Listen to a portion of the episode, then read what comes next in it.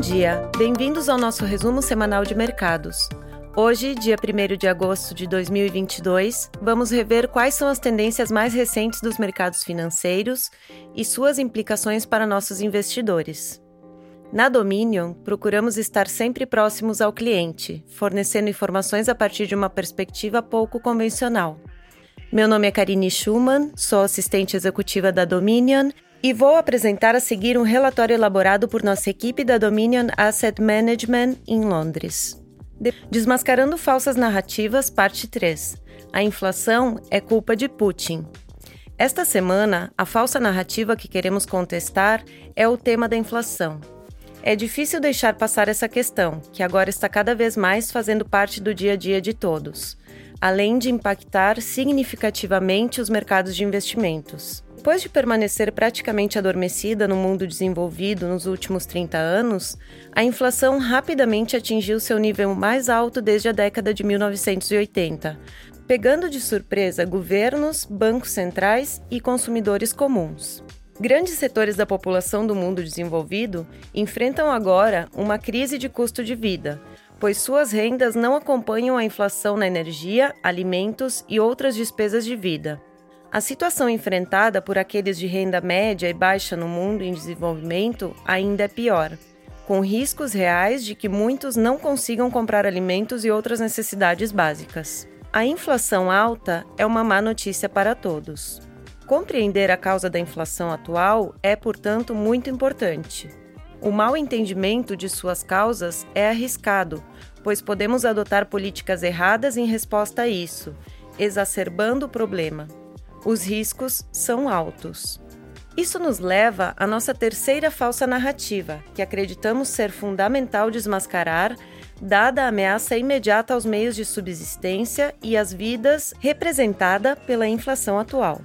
Essa falsa narrativa é mais ou menos assim: a invasão não provocada da Ucrânia pela Rússia é a principal causa da alta inflação atual.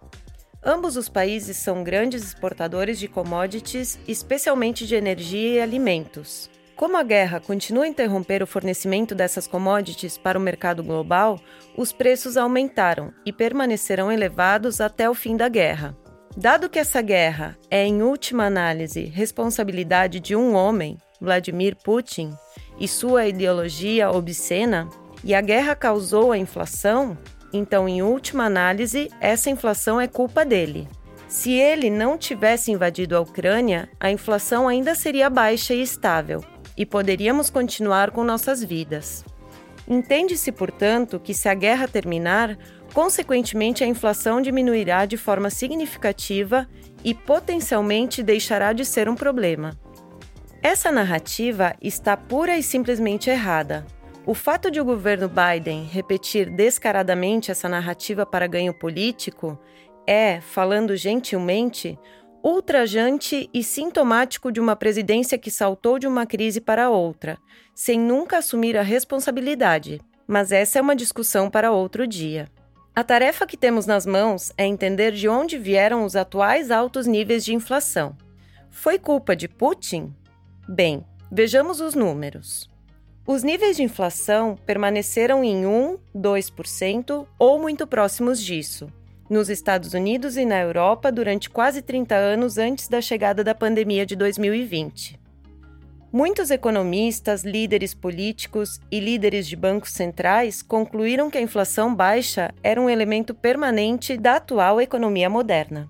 Mas isso começou a mudar em 2021. As taxas de inflação dos Estados Unidos aumentaram mais de 4% em abril de 2021, o índice mais alto desde 2008. E a inflação continuou aumentando, estando bem acima de 5% em julho de 2021 chegando a 6% em outubro e atingindo 7% no final do ano, os índices mais altos em 30 anos. A invasão em grande escala da Ucrânia pela Rússia começou em 24 de fevereiro de 2022. A inflação já estava atingindo seus níveis mais altos em décadas antes do início da invasão. Sim, as taxas de inflação continuaram subindo desde então, superando os 9% em junho deste ano.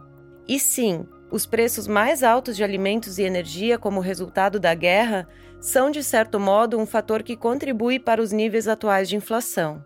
Mas, e este é o ponto crítico, a guerra não foi causa da alta inflação. Já tínhamos um sério e crescente problema de inflação antes do início da guerra. Tudo o que a guerra fez foi exacerbar uma inflação pré-existente.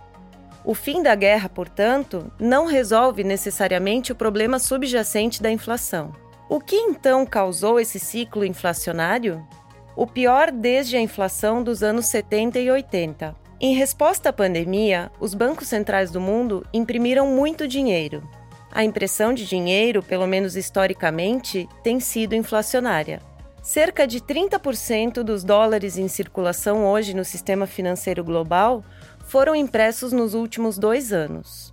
Poderíamos argumentar que não é coincidência que muitos dos números da inflação de dois anos para ativos como moradia ou mesmo bens de consumo pessoal, como carros ou comer fora, viram os preços aumentarem cerca de 30%.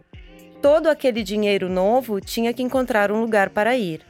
Então, com a recuperação econômica da pandemia de Covid já em andamento no ano passado, os mercados de trabalho no mundo desenvolvido rapidamente se aproximaram do pleno emprego. A escassez de mão de obra já estava se tornando um problema em alguns setores da economia no início do ano passado. Nessa economia, aquecida com capacidade limitada de aumentar a oferta, o governo dos Estados Unidos decidiu injetar um estímulo fiscal de 1,9 trilhão financiado com dívida e impressão de dinheiro pelo Banco Central dos Estados Unidos, aumentando ainda mais uma economia já quente perto da capacidade total.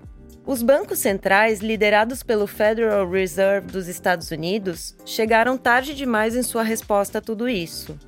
A jogada de costume para reduzir a inflação em uma economia aquecida é aumentar as taxas de juros. O timing disso é crítico. Se demorar, a inflação pode sair do controle, pois ela começa a mudar as expectativas dos participantes econômicos.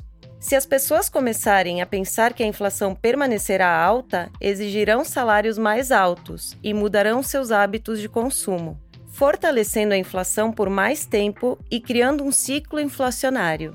A melhor resposta para isso é que os bancos centrais aumentem as taxas de juros antecipadamente. Infelizmente, os bancos centrais se atrasaram para a festa novamente. Liderados pelo Fed, que manteve as taxas em seus níveis mais baixos da história até 2021, continuando efetivamente a estimular a economia por meio da política monetária, apesar do aumento mais rápido da inflação nos Estados Unidos em mais de 40 anos. Esta resposta complacente está nos custando caro agora. O excesso de estímulo em uma economia aquecida, seguido por uma resposta lenta dos bancos centrais, provavelmente foi também a causa do ciclo de inflação dos anos 70. Sempre tentamos terminar estas mensagens com uma observação otimista, mas infelizmente neste caso, a mensagem é de má gestão econômica causando alta inflação com os líderes políticos do Ocidente se recusando a assumir a responsabilidade e passando a bola adiante. Esperemos que a resposta tardia dos bancos centrais para combater a inflação funcione. Vimos que os preços de commodities e outros insumos caíram significativamente em relação às altas dos últimos meses, e isso pode indicar que uma queda da inflação estaria chegando em breve. Mas os investidores também devem estar preparados para que a inflação continue sendo um problema por mais tempo do que esperado, pois a história nos mostra que esses ciclos de inflação podem às vezes continuar. O truque aqui é focar os investimentos em ativos onde a inflação, alta ou baixa, não é uma questão importante para o valor a longo prazo daquilo em que se está investindo. Seguimos pensando que os negócios de alta qualidade, que estão em crescimento, negociados a valores razoáveis, oferecem um porto seguro para os investidores esperarem esta tempestade passar. Esperamos que tenham gostado deste novo episódio. Fazemos novamente o convite para que nos sigam no Spotify e deixem suas sugestões e comentários através de nossos canais de comunicação. Até a próxima semana. Um abraço. As opiniões refletidas neste podcast são do autor na data da publicação e não necessariamente as da Dominion Fund Management Limited. O conteúdo deste podcast não pretende ser uma assessoria de investimento e não será atualizado depois da publicação. Imagens, vídeos, citações de literatura e qualquer material que possa estar sujeito a direitos autorais são reproduzidos total ou parcialmente neste artigo com base no uso justo aplicado a reportagens de notícias e comentários jornalísticos sobre eventos.